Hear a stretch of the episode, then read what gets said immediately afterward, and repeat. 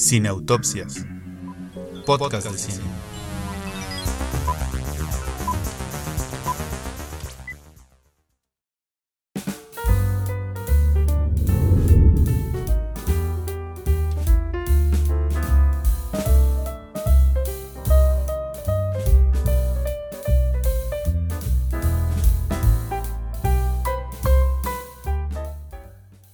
Pues, ¿qué estaban haciendo ustedes, queridos podescuchas y YouTube escuchas, o como se diga, el miércoles 28 de abril del 2010 a las 10 con 30 minutos de la noche?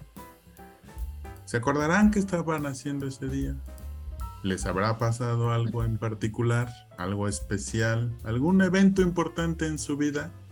Pues quizá en ese momento no lo sabían, pero estaban presenciando el inicio de un romance, de una aventura que nunca parece que va a acabar. Sobre todo si su hermana se acaba rayando los discos de DVD por haber visto una y otra y otra vez la serie mexicana Soy tu fan.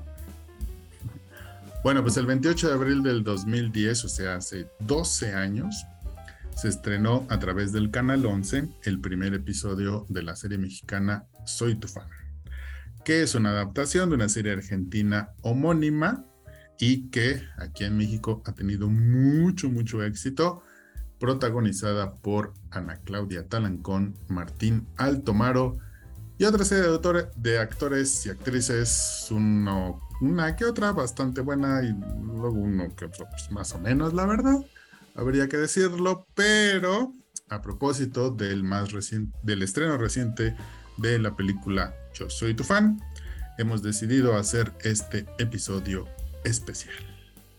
Y, por supuesto, la primera pregunta que se le viene a la mente a alguien que no es fan de Yo soy tu fan es que nos cuenten, que nos digan los que sí son fanses, ¿por qué considerarían que esta es una serie tan querida, tan exitosa.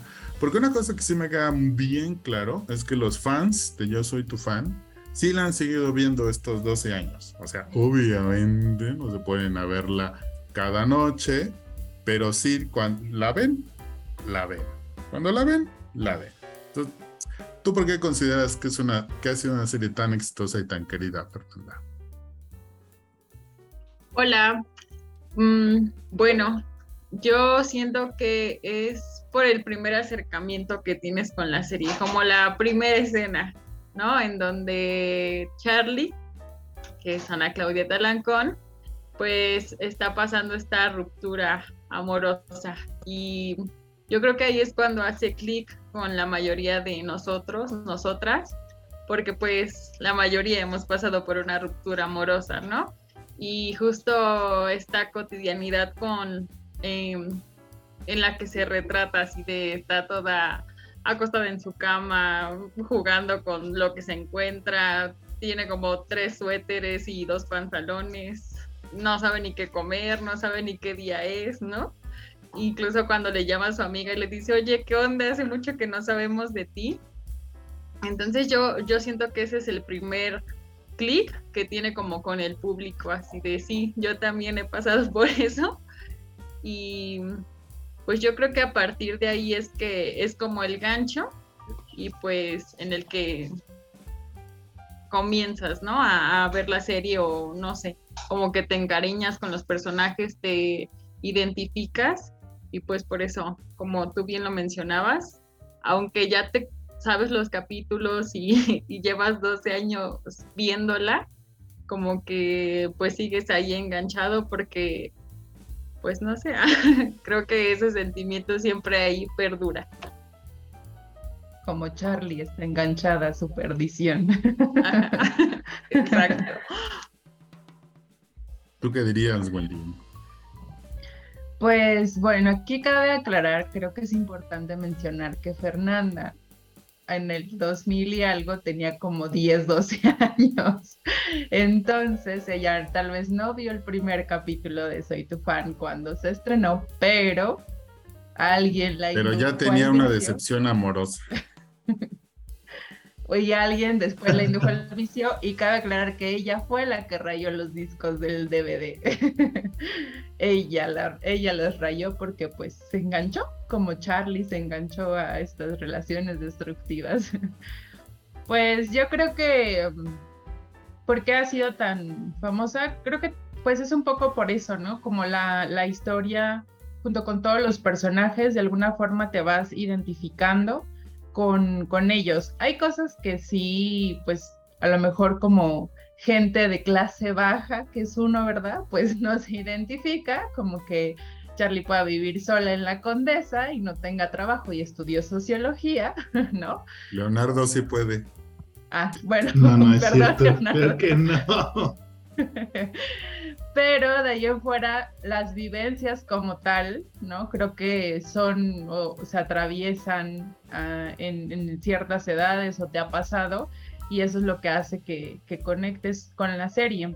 Digo, esto ya es como un comentario adicional, pero después de que terminó Soy tu fan, me parece que salió otra serie que se llama Alguien más, que versaba más o menos en lo mismo, igual en el 11, alguna ruptura amorosa, pero creo que el protagonista ahí era un hombre yo la verdad es que no vi muchas, muchas, muchos capítulos, porque nomás vi uno, pero como que igual no, no, no generó clic tanto como lo había hecho Soy tu fan, a pesar de que, pues creo que el tema central tiene que ver con esta cuestión amorosa, las rupturas, las indecisiones, el tomar malas decisiones, ¿no? Y aunque hay otros elementos ahí mezclados que tienen que ver pues con el trabajo, la profesión de cada uno, como los sueños o los sueños rotos o los sueños anhelados de cada uno de los personajes. Creo que en algún punto te vas como identificando por el paso de los personajes a lo largo de su, de su evolución, ¿no? Y que en algún punto pues creo que también te tocan a ti. Entonces creo que ese pudiera ser un poco como el, el meollo de por qué ha sido tan exitosa, porque creo que todos en algún momento nos hemos identificado más o menos con los personajes que tienen hasta cierto punto pues una vivencia o una historia real, ¿no? No es tan ficticio, creo yo, lo que les pasa a los personajes. Bueno, y además de sí poder vivir solo en la Condesa, además, a pesar de haber estudiado pedagogía, ¿tú por qué te identificas con Soy tu fan, Leonardo? Cabe aclarar que esta Charlie, según yo, vivía en la casa de su papá porque su papá ya no vivía en México. Entonces creo que vivía en esa casa y por eso era fácil para ella vivir ahí, ¿no? Es como. Ay, pero págale la luz, paga la comida, paga el gas, ¿sabes? es que además era vividora porque vivía de su mamá y de su papá a los veintitantos años y a mí ya me habrían votado de mi casa. Pero bueno, este, pero sí se tardó un chingo haciendo Yo creo que me podía identificar más con eso porque ella también se tardó años en sacar la tesis. Así de, es que no me convence mi tema. Y iba con Leonardo de Lozán justamente a sus asesorías y yo, pues claro, yo también retrasaría mi tesis. Si él es mi asesor, pues la haría más y más y más y más y más larga. Pero creo que también eso me gustaba mucho de Soy tu fan, porque podían ponerte como asesor de tesis de este señor eh, que todo el mundo ubica. Y podías tener a Osvaldo Benavides siendo el, novio ojete que, que evidentemente creo que en algún momento todos desgraciadamente tuvimos. Y eh, no sé, y las amigas, ¿no? Que son siempre este colchón, esta forma de salir adelante, de quién mejor te va a entender que las, personas que son de tu edad. Y creo, pues bueno, ¿no? Nos toca esa edad en la que estamos como saliendo al mundo y arriesgando eh, sentimental, profesional y todo.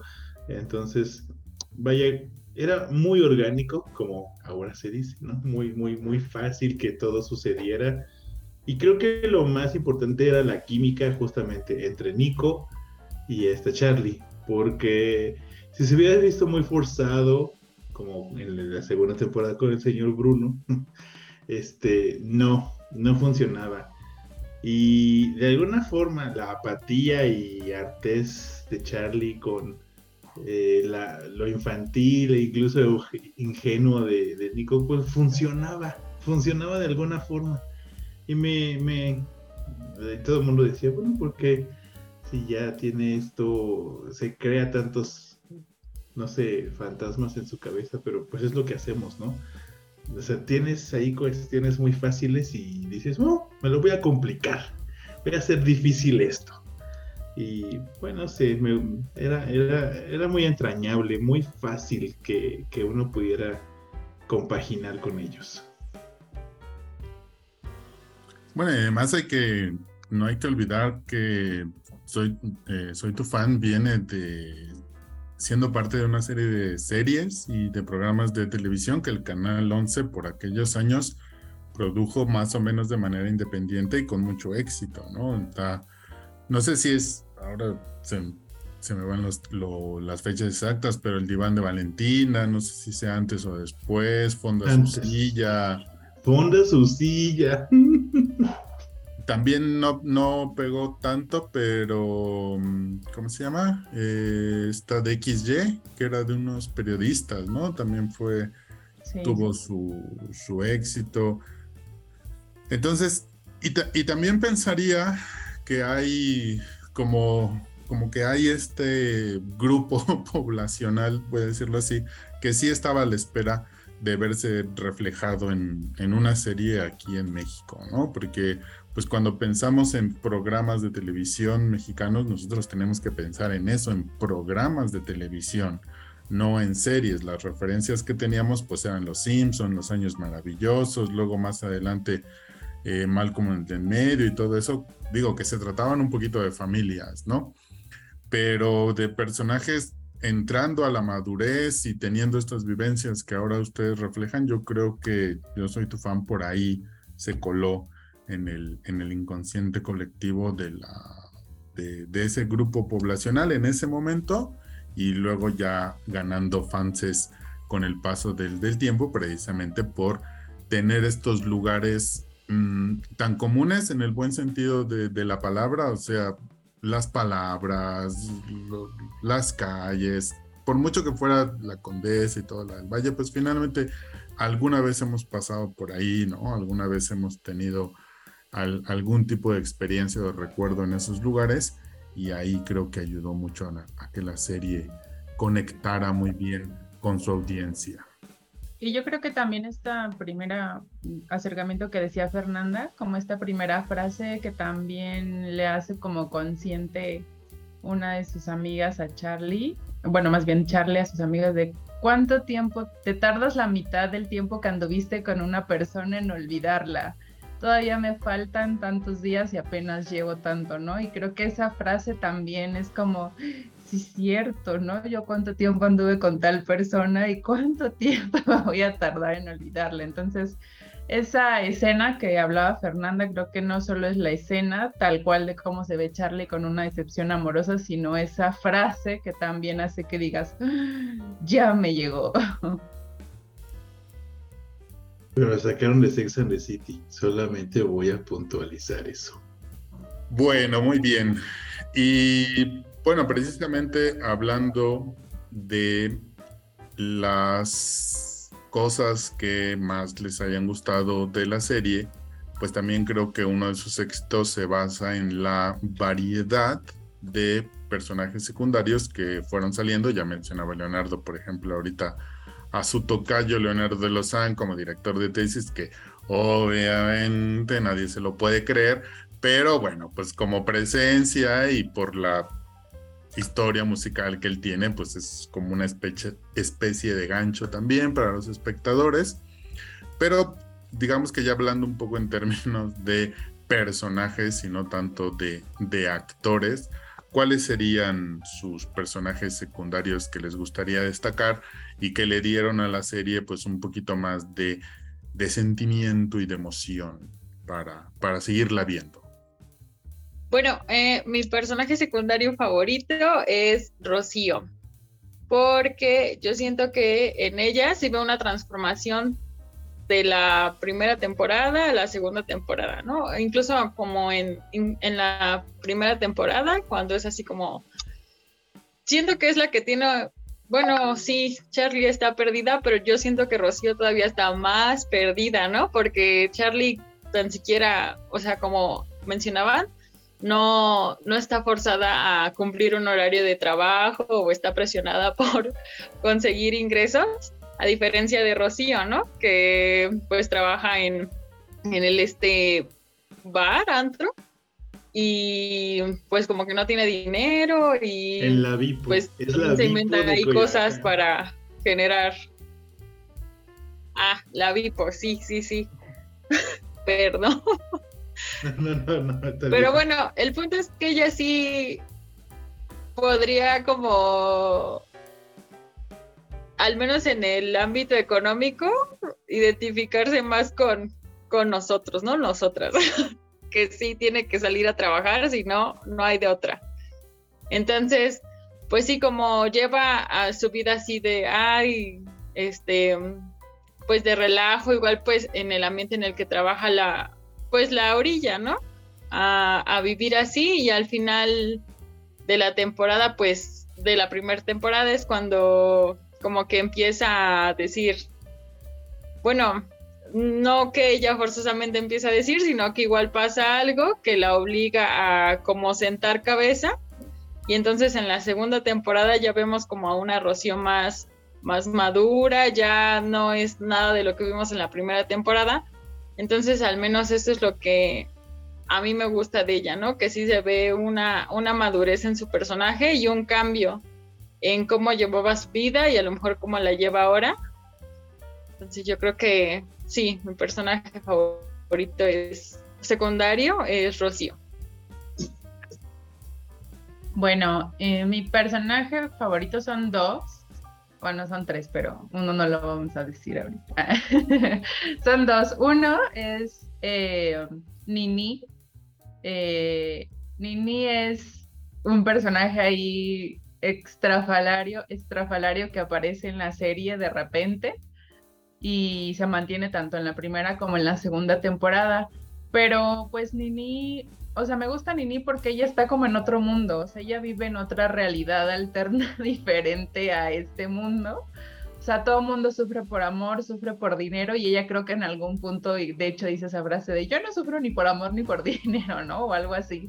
O sea, ella está completamente en otro, en otro rollo, o sea, ella como que tiene muchas historias, muchas aventuras, porque pues quién sabe si tiene papás, hermanos, como que es una homeless, que anda ahí como que a ver agarrando de dónde, en dónde trabaja, que justo en la primera temporada, pues quien la encuentra es el hermano de Charlie, Diego, y la encuentra arriba de un caballo porque cuida, tiene trabajo en un establo y duerme ahí, y luego ya se hace amiga de la exnovia de Diego y entonces ahora es como su asistente, pero como que su novia y como que después en la segunda temporada, si no mal recuerdo, ya baila en un parque como que break dance y así, o sea, cosas bien raras porque ella vive en otra realidad.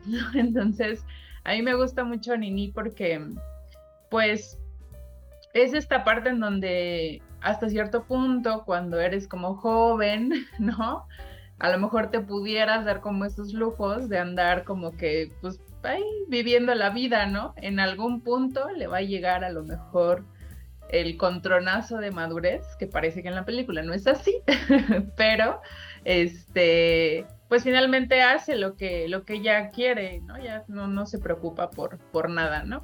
Incluso en algún en alguna de las escenas de la primera temporada, ella sí se van las, eh, las Charlie y sus amigas a Acapulco y ella casual se sube a la camioneta, ni las conoce, se sube con ellas, ellas se la llevan, todas se prueban unos vestidos, nadie se lo compra, se sale y ella lo trae puesto y le dicen, ¿qué onda? ¿Te lo robaste? Te van a meter a la cárcel. Y ella dice, yo he estado en la cárcel, no me asusta. Ay, además, ni se van a dar cuenta, ellos tienen muchos, ¿no? Entonces así como ¿qué? Todas se quedan de qué onda con esta morra, ¿no? Y pues además en el, en el Inter que se conocen Nini y la exnovia de Diego, bueno, Nini había sido como que medio novia de Diego, la exnovia de Diego que se llama Ana, Ana también, entonces en algún punto Charlie y sus amigas dicen, no, pues se van a pelear, aquí va a haber bronca por Diego, ¿no? Pero pues no, o sea, Nini creo que ni se acuerda de Diego, ni sabe que existió, entonces ese personaje me gusta porque anda muy en su onda. Y el otro personaje que me gusta es Fernanda, que es una de las amigas de Charlie, porque mm, ella también tiene como esta cambio u, evolución de una, de una temporada a otra. Que la primera temporada es la clásica amiga fresa que vive emocionada, ilusionada por casarse, tener una familia, comprar un terreno en Santa Fe con su esposo y tal. Y ya cuando lo logra, en la segunda temporada, ya tiene un negocio y todo, incluso un negocio propio, y ya logró casarse, ya logró tener la casa, pues ya no es lo que busca, ¿no? Ya no es lo que quiere, ya le aburre, incluso hay una frase donde dice que, porque, bueno, está engañando a su esposo, ¿no? Y entonces Fernanda, eh, no, eh, está... Mm, Maya Zapata, se me olvidó su nombre, a Rocío se da cuenta que pues eh, Fernanda está engañando al esposo que está en Estados Unidos y Fernanda le dice, ay, pues es que ya está de hueva que lo único emocionante de mi día sea esperar como que a jugar canasta, ¿no? Después de, mi trabajo, o sea, como que ser una doñita. Entonces también me gusta como que su personaje porque es este, pues también esta evolución de cuando tienes una ilusión, ¿no? De querer casarte, formar una familia, todo nice, todo padre, y cuando ya lo obtienes, pues, realmente no era lo que querías, entonces ahora andas buscando eso que en su momento no quisiste hacer porque te querías mantener pura y santa, ¿no? Entonces, pues bueno, son los dos personajes que a mí en lo particular, pues me, me, gustan. ¿El esposo de esa es el actor que ahora no tiene pierna? Así es. no, Alberto, eh, brillando por tus comentarios así. Bien, yo voy a rescatar sobre todo de lo que acaban de comentar porque de Maya Zapata es que esa mujer es, es, muy buena, es muy, muy buena actriz. Y me acuerdo que cuando era bartender, yo, yo le creí todo, así que sí se podía, decía, ya estaba ahí, hasta tuvo su momento lésbico, que no ves, no fue el único momento lésbico de la serie. Muy bien por Soy tu fan. Eh, y este, y era como, pues, me gustaba mucho eso de que estoy harta de los hombres. O sea, sí me doy mis besos con los nenes, pero hasta ahí.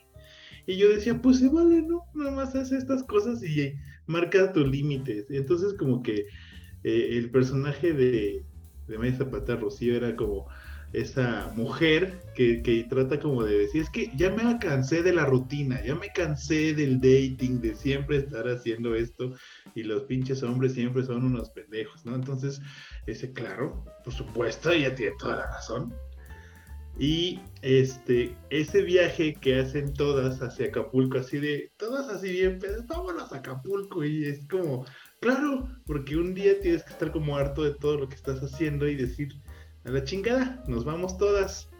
Y creo que es que por eso decía que eran como cosas que sí puedes hacer, ¿no? De repente dices, a lo mejor no te vas hasta allá, borracho y menos, pero haces cosas con tus amigos que te salvan, ¿no? De estas cuestiones del amor. Y aquí yo voy a, entonces a meter, no son mis personajes favoritos, pero alguien tiene que hablar de los, de los antiprotagonistas que son los hombres. Eh, voy a hablar de Iñaki, porque... Ahora dilo sin odio. Los hombres. Voy a hablar de Iñaki, sí, este doctor que ahora, pues después de un terrible suceso, pues ha perdido la vida. brilla más por su personaje. La verdad es que eh, los dos hombres cumplen con su, con su objetivo, o sea, los odias. O sea, de verdad es que te cagan porque uno, bueno, Iñaki es este, eh, pues la, el personaje de, este, de esta persona que evidentemente tiene dinero, es también fresa como Fer, pero este es fresa mamón, fresa mala onda, fresa con comentarios que, que siempre saca, o sea, se ve que eh, no es el grupo de amigos de Fernanda el que más disfruta y lo hace evidente, o sea, siempre hace evidente que no se siente a gusto. Entonces cae mal y, lo proyecta cada vez que está en una reunión, en el cumpleaños de Nico, en cualquier otra cuestión, a cuando se van a la casa porque le dice hippie zapatista a Nico. Exactamente. Tiene, o sea, tiene sus momentos en los que pues siempre es odioso, entonces cumple con su objetivo y Fer trata siempre de defenderlo, pero no hay forma, no hay forma, no hay manera.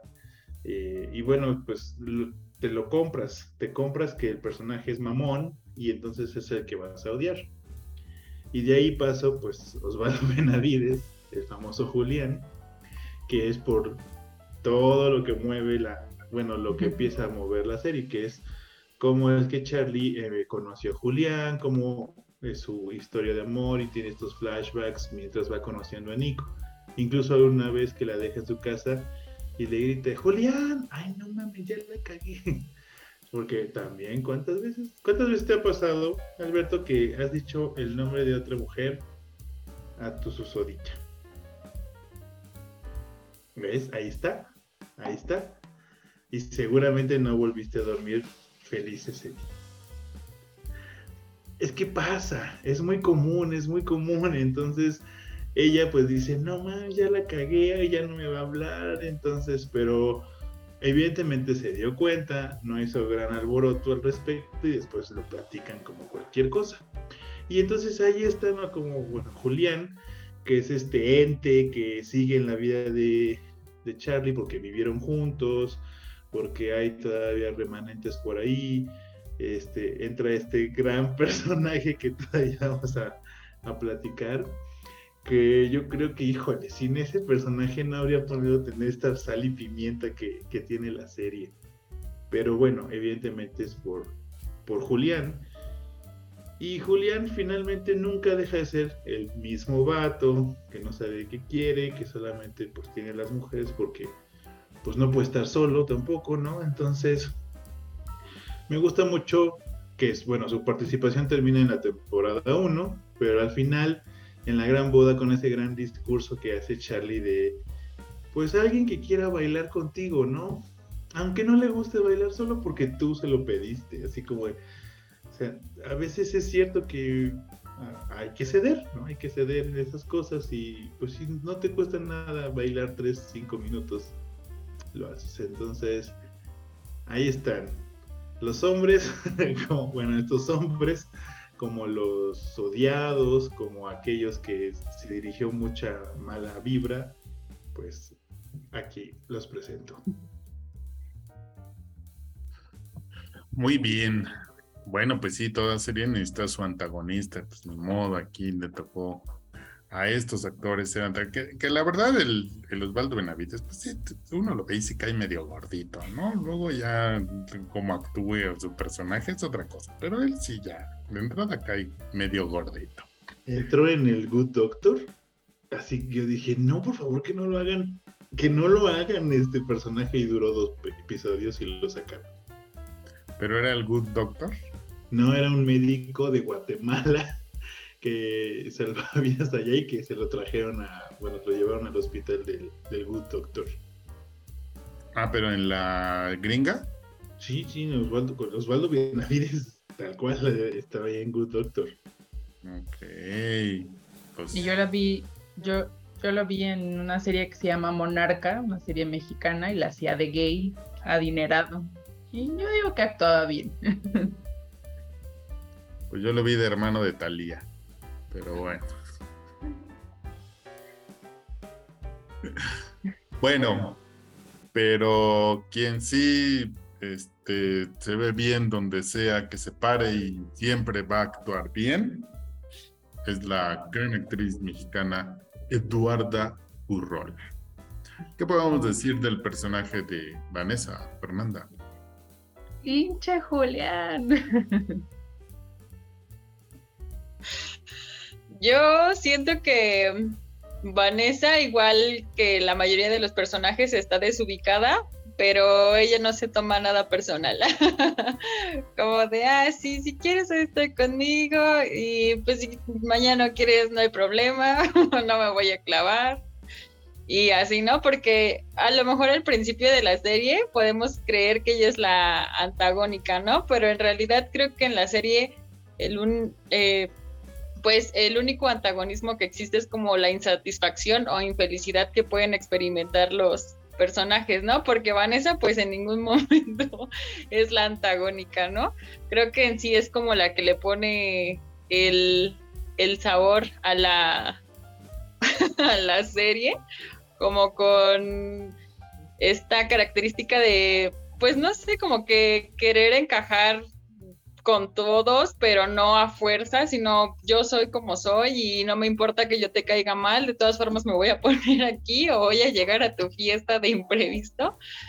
Entonces, este, no sé, igual yo creo que en la película yo lo único que rescato pues es la actuación de ella, ¿no?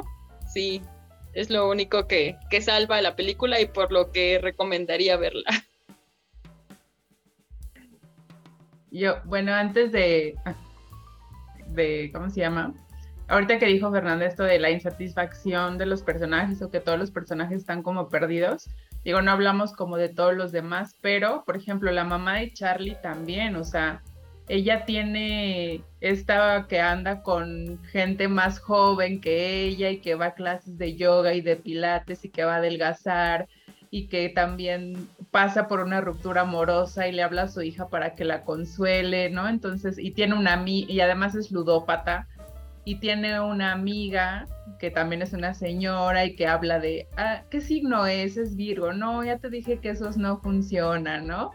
Y cuestiones así también como que sexuales, entonces la mayoría de los personajes pues es eso, creo que reflejan esa parte humana en donde estás haciendo algo, no te sientes a gusto, estás insatisfecho, el hermano de Charlie que es actor, es famoso, pero después le dicen que por andar haciendo telenovelas de señoras, entonces él quiere ser un mejor actor, pero nadie lo toma en serio, ¿no? Entonces, los demás personajes, aunque no los mencionamos, todos tienen esta característica justo de que hay algo en sus vidas que no los está dejando pues ser, ¿no? El hermano de Nico también que se cree aquí muy yogi, que, la, que se va a la India según encontrarse y regresa y pues un problemón ahí con la hija que va a tener. Bueno, ¿no? Entonces, en el caso de Vanessa, pues no, o sea, ¿qué podemos decir del personaje y de la actriz? O sea, de verdad, yo creo que ella es la que tiene mm, incluso su propio personaje es el que se le ve más esta también como evolución, incluso en la actuación misma, ¿no? O sea, no sé cómo explicarlo, o sea, porque ella pasa por, como por diferentes etapas, ¿no? Así que se enamora del Julián y que novia loca, tóxica, súper celosa, y luego como que ya se quiere regenerar con el hermano de, de, Nico para hacer yoga, y entonces que él votó el silencio y está como que muy tranquila, muy zen, y luego otra vez se le aloca, y luego ya otra vez aparece en la boda de, de Fernanda y de Iñaki así con un vestido y peinada así como que toda decente y habla con Charlie súper seria y todo, o sea, sus facciones de ella cambian a medida que su personaje parece que va evolucionando, a diferencia de todos los demás personajes que mantienen un mismo ritmo y un mismo tono, ¿no? Independientemente de la evolución que, que tengan. Entonces, la verdad es que el, personaje de Vanessa es, o sea, no, es como esa gente que no quieres tener en tu vida, pero a la vez sí. O sea, yo quisiera tener una vida como Vanessa, pero a la vez no. O sea, sabe todos los chismes, se mete en la vida de todos. Ella sabe así, o sea, lo que más impresiona es que ella sabe todo, ¿no? Incluso en la segunda temporada está recluida como en un psiquiátrico y se sabe qué hace Nico, se sabe qué hace Charlie, los llama, los reencuentra, ¿no? O sea, se sabe todo, es esa gente que de repente dices que no tiene nada que hacer, ¿no?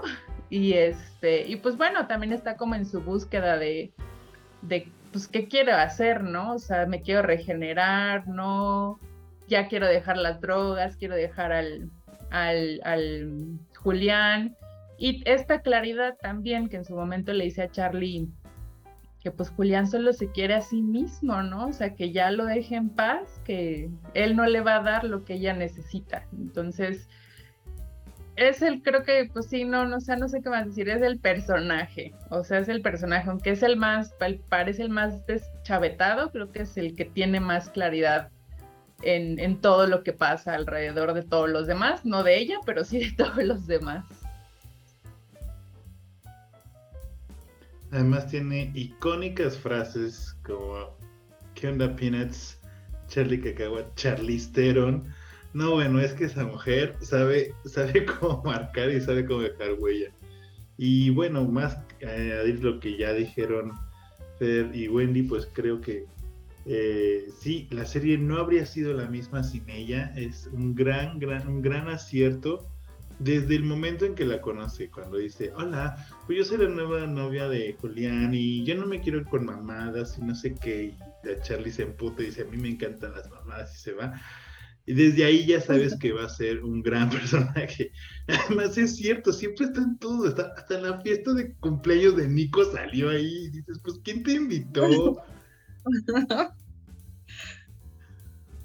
Este, entonces sí es cierto, ¿no? Como es que esa mujer, como bien dijo Benny, sabe todo, es como el narrador, porque lo sabe todo, lo sabe todo y sabe dónde decir cosas y sabe cómo ser cizañosa y sabe todo.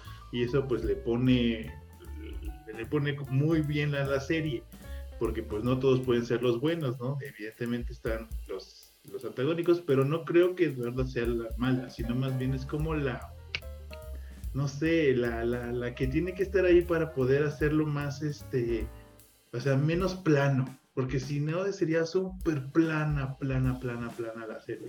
Entonces es un gran acierto.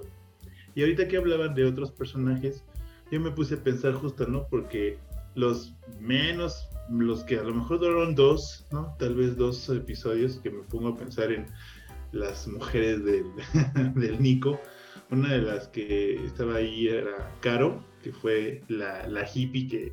La odio, la odio. la hippie que yo pensé que iba a terminar con el hermano, pero no, terminó con... Pero bueno, yo veía venir más eso. Y ella, no, no, no, no. Yo ya sabía que tú y Charlie tenían una vibra ahí y yo no me puedo interponer. Y pues yo decía, bueno, en ese momento no decía, pues, falsa, falsa. Vete. Pero pues, es... Ay, perdón, esa es otra cosa que no, no me gusta de la película, porque siento que Caro, o sea, que la novia de actual de la eh, de Nico en la película es como la reencarnación de Caro, así como de no, yo sé que tú todavía quieres a Charlie, no importa que tú y yo tengamos historia, vete con ella, o sea, no, ¿quién te va a decir eso en la vida real, no? Entonces eso es lo que no me gusta porque siento que reencarnaron el personaje pero con una nueva actriz, o sea, es igual, es Caro, solamente que en otra persona. Pero bueno, esa era la, Y sí es cierto, ¿no? nos faltaba la mamá y la mamá también es un personaje bien curioso. Eh, la abuela creo que tenía más temblanza y también nada más salió en la temporada 1, pero sí, no, la mamá, esa era como de, híjole, hasta pues todavía cuando desarrolla su, su adicción al juego y que pues lo trastocan en la película de una manera así muy rara, pero eh, me hubiera gustado que la hubieran explotado de otra forma, o sea, exprimirle más como esa cuestión de no quiero envejecer y me aferro a estas cosas. Pero bueno, ahí está, sí, Eduardo Agurrola, muy bien. Sí, en esta de, de, ella, de Vanessa, o sea, ahorita que decía que todo sabe, o sea, por ejemplo, en la segunda temporada, cuando está en el psiquiátrico, pues el que es su doctor es Bruno Bichir, es eh, Bruno Bichir, que se encuentra de casualidad con Charlie, entonces tienen un accidente porque chocan, y entonces él, él aguarda a Charlie en su contacto como Chava Choque, ¿no? Y entonces cuando le marca Vanessa ¿quién es Chava Choque? ¿No? Y entonces en su mente yo creo que empieza a hacer como estas elucubraciones y en algún punto se da cuenta que es Charlie. O sea, no necesita decirnos cómo llegó a esa conclusión, pero se da cuenta que es Charlie. Entonces le compone un poema, ¿no? A la Charlie. Y entonces se lo recita al Bruno Bichir y así, o sea, en su soliloquio ella, ¿no? Así de te odio, perra, mojada. No, no, ahí le debo de cambiar, ¿no? Así, o sea, ella está en un manicomio sin embargo sabe lo que pasa allá afuera, ¿no? Y hace como que todas estas elucubraciones. Y este, y también cuando, eh, bueno, eso ahorita lo vamos a tocar, pero cuando eh, Nico rompe con Charlie, pues ella también está ahí y entonces lo incita a que vayan afuera de la Bipo y le dice, mira, ese es Julián y el otro, ay, entonces, o sea, le dice, ese es Julián, ese, ese, y ya, pues se golpea, ¿no? Y entonces luego le dice a la Charlie, yo acompañé a Nico en sus momentos de tristeza. Esa me la debes, cacahuates, ¿no? Así, o sea, como que justo está en todo, ¿no? Y pues también cuando eh, el, Nico está triste y según ella está en su voto de silencio, pero que agarra su guitarra y yo te voy a hacer una canción y entonces se pone ahí a cantar como loca y no sé, o sea, de verdad es que ella tiene, tiene mucho que dar al mundo, o sea, de verdad tiene mucho, o sea, efectivamente en las series quien, quien le da, quien le da sabor hay una escena en donde la cita, eh, Charlie cita a Vanessa para que pues ya como que la Charlie regresa una vez más con, con el Julián, entonces ya quiere como que dejar las cosas en claro y la cita como en un café y la Vanessa le dice, ay, es que siempre soñé con esto, que íbamos a ser amigas, íbamos a tomar el café y la Charlie así, no, no, no, aquí no venimos a ser amigas, ni a picarnos el puto ombligo, ni no sé qué, ¿no? Y la otra, cálmate, ¿no quieres un chai? Así como, ¿qué está pasando? Si yo soy todo amor, nunca he sido tu enemiga, ¿no? Y así, entonces, de verdad, su personaje, incluso en la película también, o sea, retoma una, una canción que canta en, en la serie, ahí en la película, y se pone a bailar y se cae a la alberca y entonces, bueno, ahí hace una serie de cosas que igual, o sea, yo creo que si ya no hubiera salido en la película, nada hubiera funcionado. Bueno, Flor, Eduarda Gurrola ya tiene su Ariel en el 2019 por la película Luciérnagas, así que en cualquier cosa que vean que sale esta gran, esta gran actriz, no se pierdan su trabajo, por favor. Y bueno, pues antes de pasar al plato fuerte de, de este episodio y por supuesto de la serie, un rápido comentario sobre el pretexto que nos tiene aquí hablando, que es la película, por favor. ¿Qué les pareció la película de Soy tu Flans?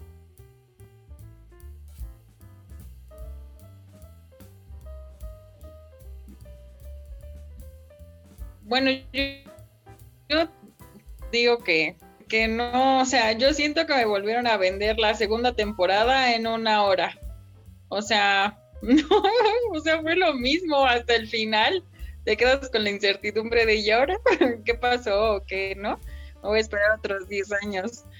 Mm, porque, mm, pues, yo sentí que los personajes tenían, seguían de pues, o sea, no sé qué quiero, no sé si quiero seguir contigo o no, pero pues le voy a hablar a, alguien que ni conozco para que se haga pasar por mi novio porque no quiero estar sola, pero no sé, entonces, no, yo sí siento que me volvieron a vender la segunda temporada, pero ahora en película.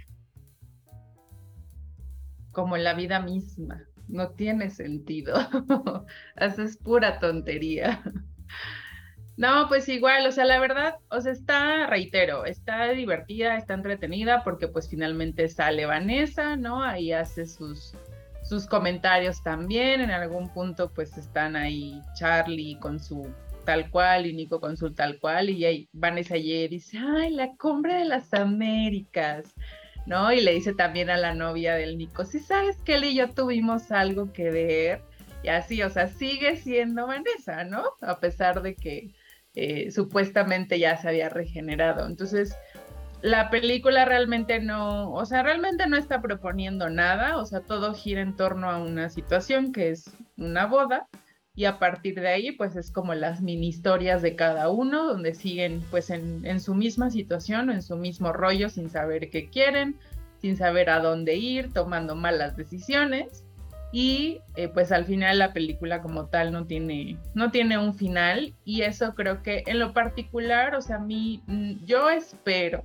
con el corazón que no haya una segunda parte de la película porque creo que eso ya, o sea, creo que pudieron haberle dado un cierre a la historia y en mi particular opinión, que ahorita llegaremos a eso, yo creo que el cierre de la historia sería que nunca Charlie y Nico estén juntos. O sea, yo creo que el final feliz de sí, al final después de 50 años de falones y estirones se quedan juntos, después de tres temporadas y dos partes de películas y se quedan juntos, no. yo creo que em, debería de ser que no se queden juntos y yo espero de verdad que no saquen una segunda película. Sí la iría a ver por chismosa, pero ya no sería como con esta, yo creo que emoción con la que a lo mejor esperamos esta, esta película o la expectativa que a lo mejor teníamos. Porque no, la verdad es que no, no, no hay como que, justo como dice Fernanda, no hay nada, no hay nada nuevo, supuestamente anunciaron la tercera temporada, entonces mejor se hubieran esperado hacer otros ocho capítulos de drama y no una, una hora en algo que no, que no concluyó y que solo fue divertido por Vanessa. Yo tengo muchas teorías y explicaciones por qué hicieron la película. Una, pues evidentemente la pandemia, ¿no? Todos en un lugar, sin poder, el varo, ¿no? El varo también. Eh, la, la, cuestión de, de, sacar algo rápido antes de que envejezca, porque ya se estaba muriendo el otro señor. Este, porque también jóvenes no se están volviendo, entonces eso tenía que salir ya. Pero creo y vaya que... se notan las arrugas de todos. Pero creo que sí Maya Zapata dijo en algún momento en una entrevista que ya habían terminado la tercera temporada. O sea, está como cuidan este, este rumor eh, dando vueltas en redes. Pero sí, no, eh, definitivamente creo que en algún momento dije, ¿por qué no hicieron una temporada como en Met Your Mother de toda la boda? A lo mejor se habría salvado mejor esa cuestión.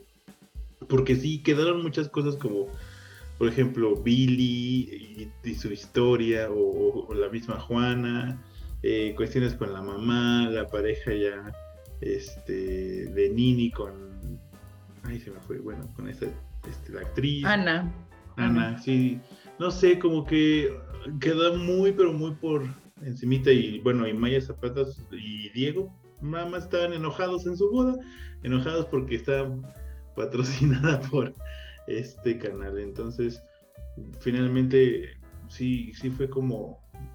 Pude haber, eh, pudo haber sido de otra forma, no sé no, no, no.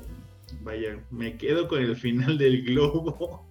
Ese todavía salva más la, la, idea, ¿no? De no quedarse, pero es, estuviste un poco como las series de Alberto y los años maravillosos que Winnie Cooper nunca se quedó con Kevin Arnold. Entonces, pues, evocando un poco tus épocas. Mis épocas. Bueno, pues es una lástima porque de verdad que la gente estaba muy emocionada de que pudieran tener una, una película sobre, sobre la historia y pues que les salieran con eso. Pues, qué gatada, qué gatada. Bueno, pues entonces vamos, cuéntenos, platíquenos a los que no somos fans y a los que no hemos visto nada como yo, ¿por qué Nico y Charlie, Charlie y Nico son los protagonistas, cuál es su encanto, su desencanto, si quieren comentar uno y luego el otro, si quieren comentarlos juntos, como ustedes quieran, pero dense, dense hablando de Charlie y Nico. Aquí es cuando cantamos fan de todo lo que nos pasó. el día en que, te, conocí. Me encanta tu mala ya lo toqué. Em, bueno, yo.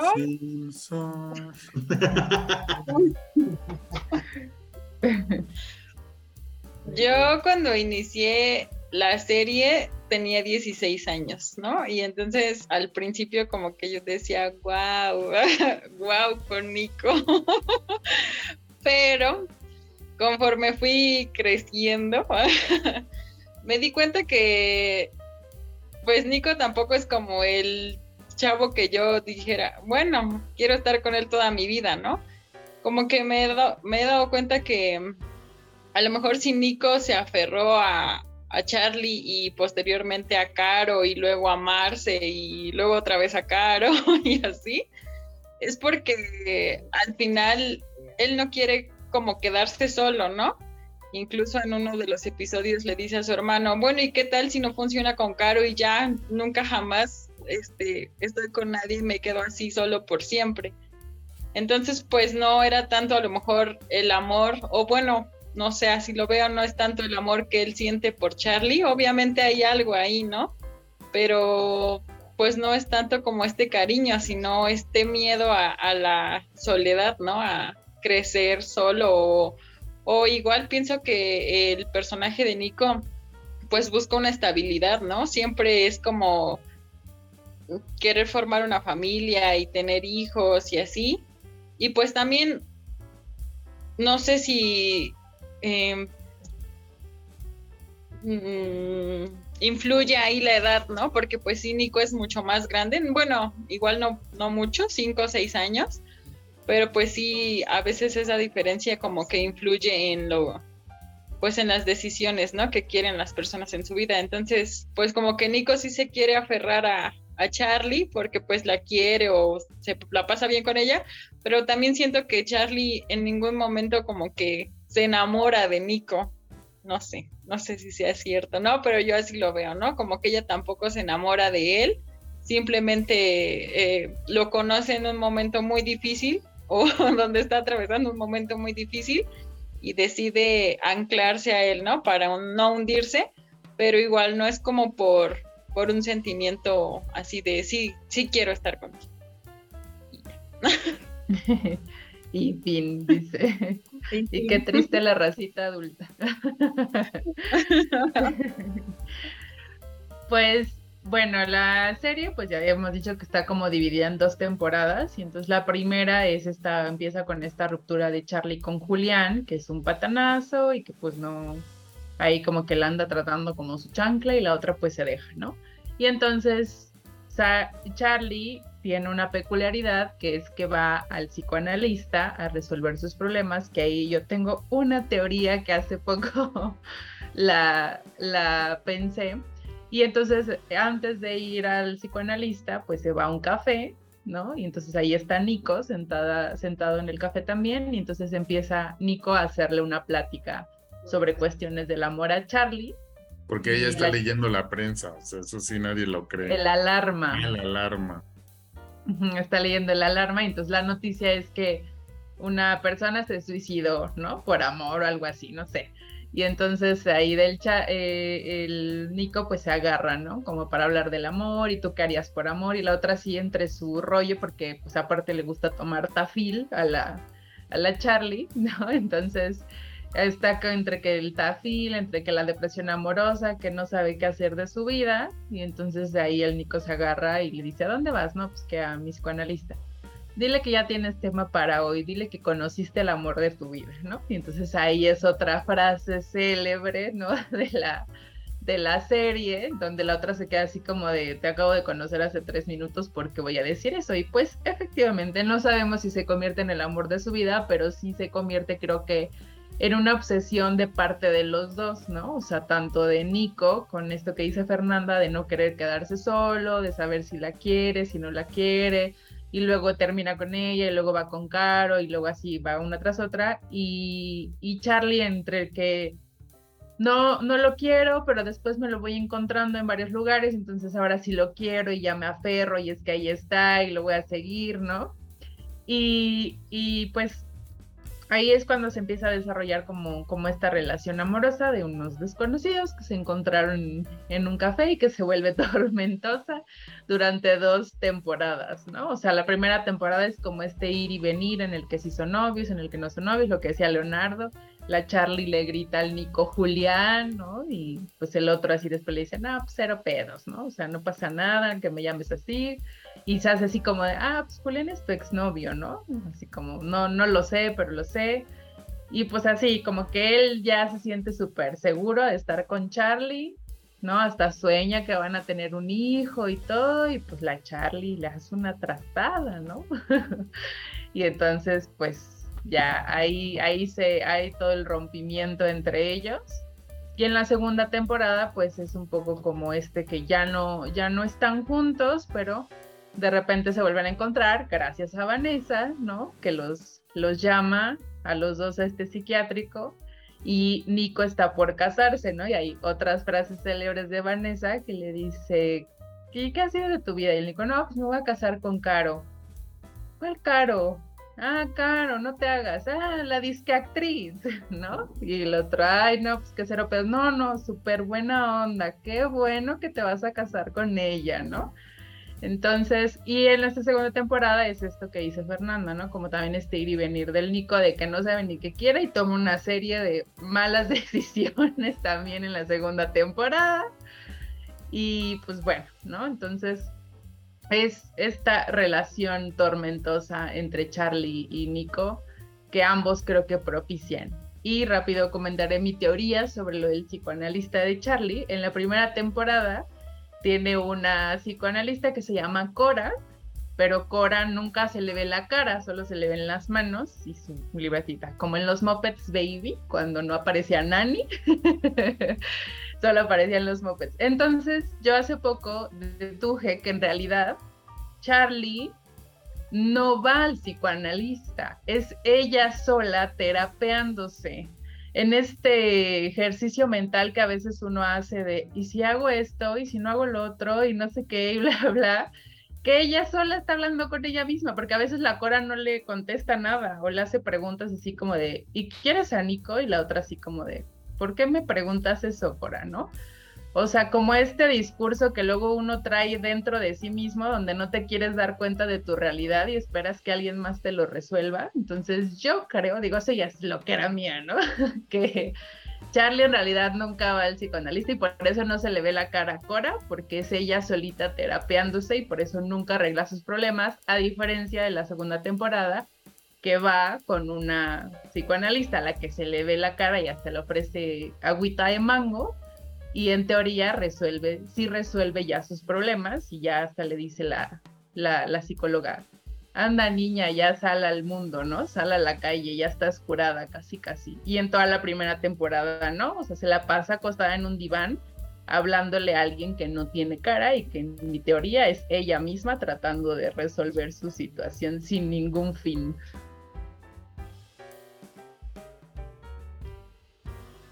Y la psicoanalista es argentina. Así como para rematar. Pues bueno, de lo que ya puedo agregar de lo que dijeron Fer y Wendy, podría decir que yo veía que la primera temporada era como, como Charlie está mal y la caga y la va cagando y va haciendo cosas eh, y Nico va acompañándola dentro de como su propia autodestrucción.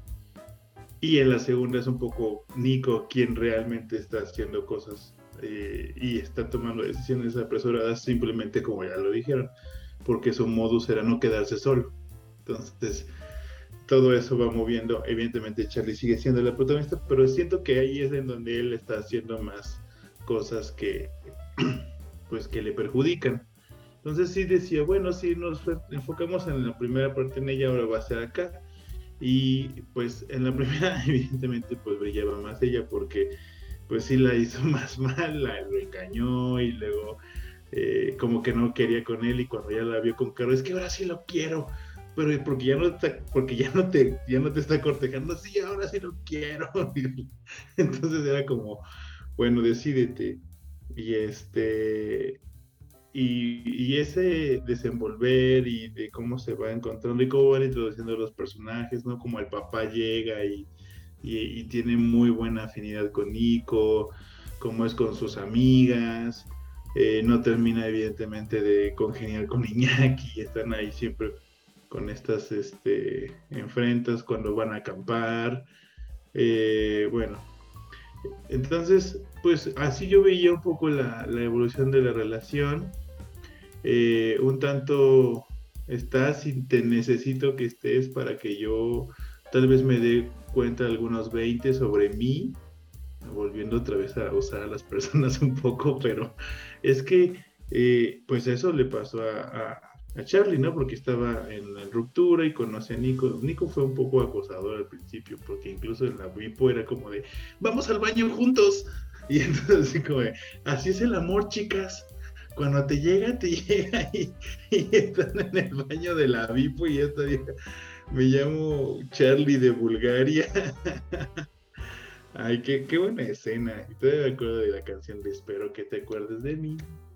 Muy buenas. es que el soundtrack también es muy bueno. El primera, La primera temporada tiene un soundtrack muy, muy bueno y, y, creo que eso también hace que, que sea muy, muy buena la, eh, la historia. Va, va, conectando con todas las canciones de tristeza, creo que son de esta señora. ¿Cómo se llama? Se me fue. Carla Morrison. Anda, Carla Morrison, de esta soledad. Entonces, bueno, ahí, ahí justo mi, mi comentario de, Char, de Charlize y Nico. Charlize Theron.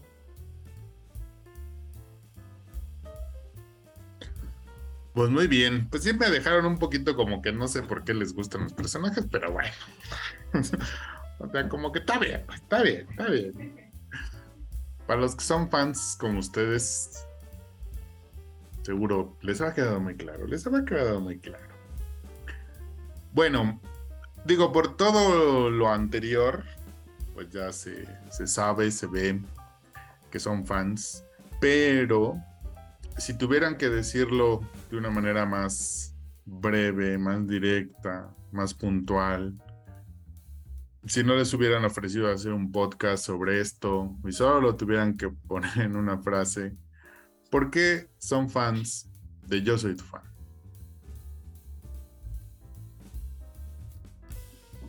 ¿En una frase?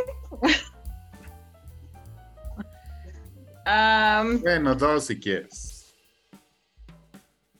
Ah, a ver, espera, déjalas. Em, pues por la manera en la que desencantan las relaciones amorosas. Como que no es el color rosa, sino la neta, lo que pasa y lo que vives. Por eso. ¿Cuál fue la pregunta?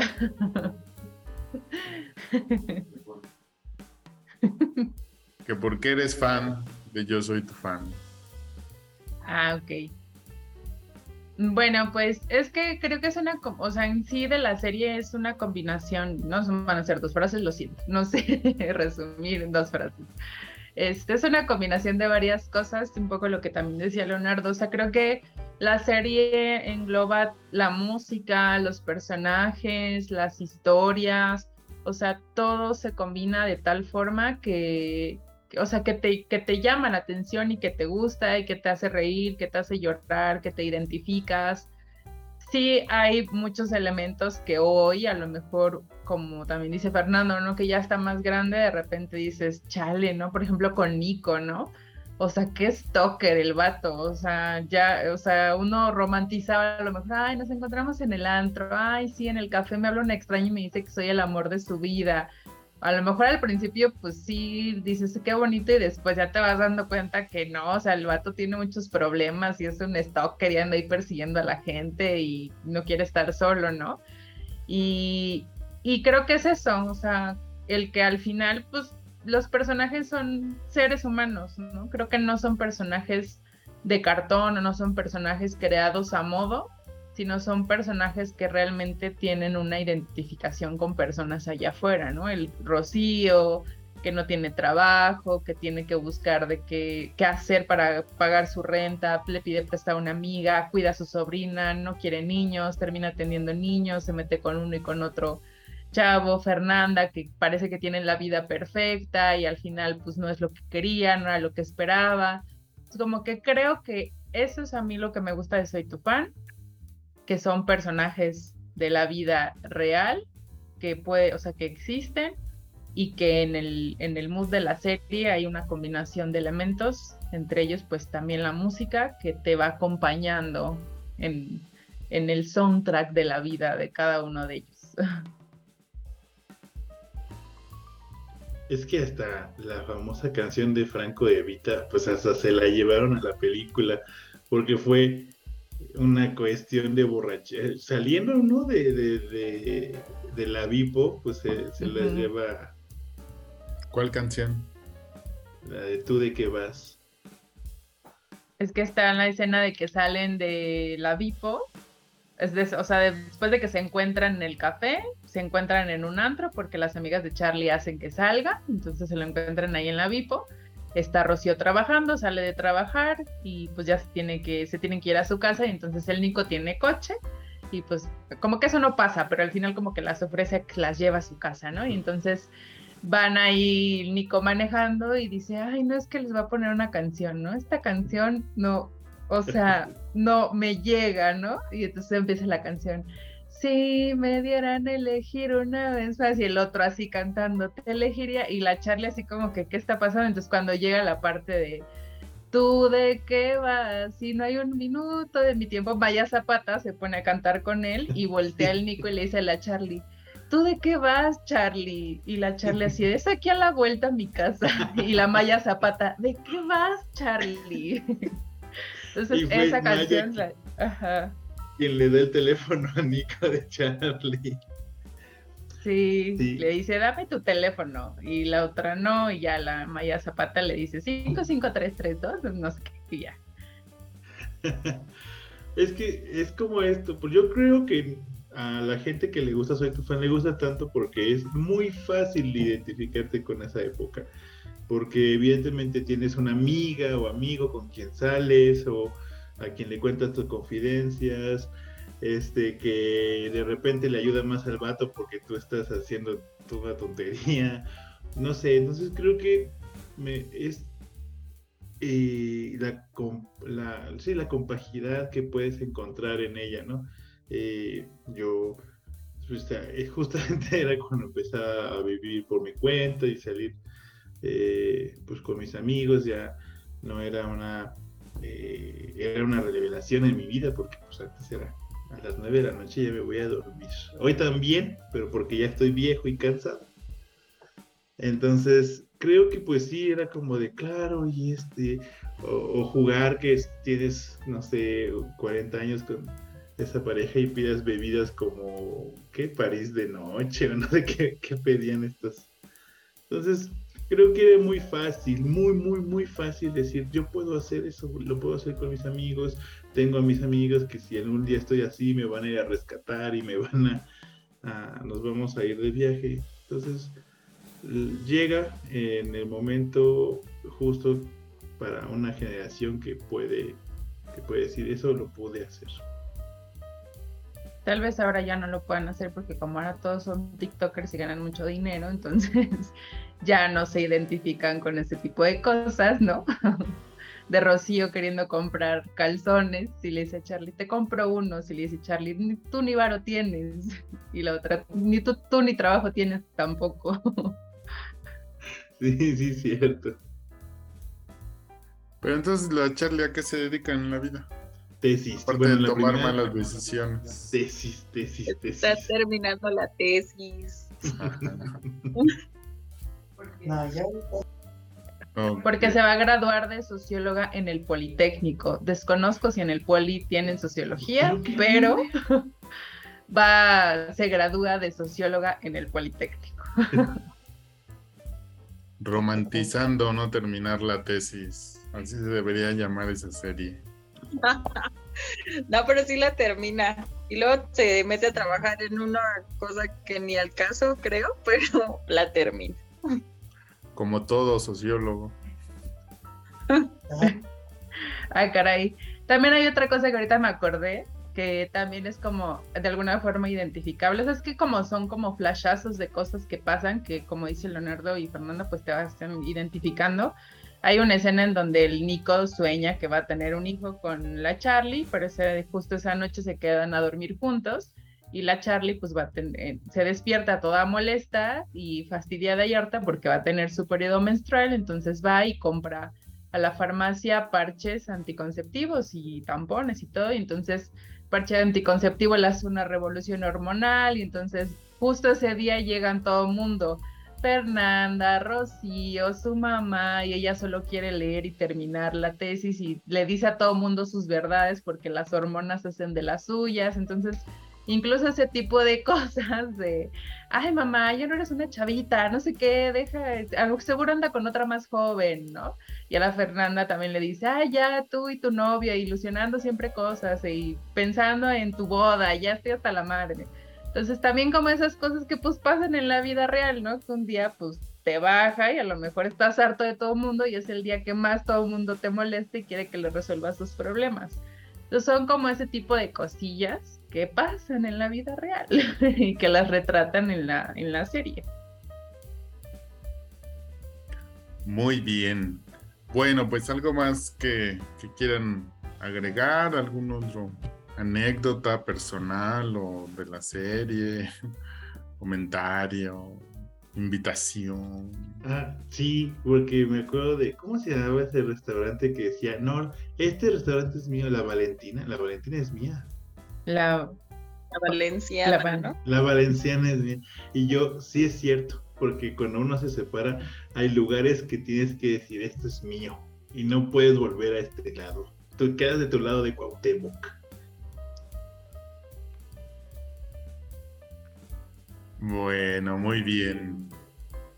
No, pues que yo, pues que sí la vean, nada más por puro entretenimiento. La película no. la película no les va a decir nada, lo más entretenido va a ser la serie. Y este, y que se van a divertir mucho por Vanessa. Vanessa es el premio mayor de esa serie y por lo tanto la actriz también. Muy bien, pues muchas gracias, Fernanda. Gracias a ustedes. Muchas gracias, Wendy.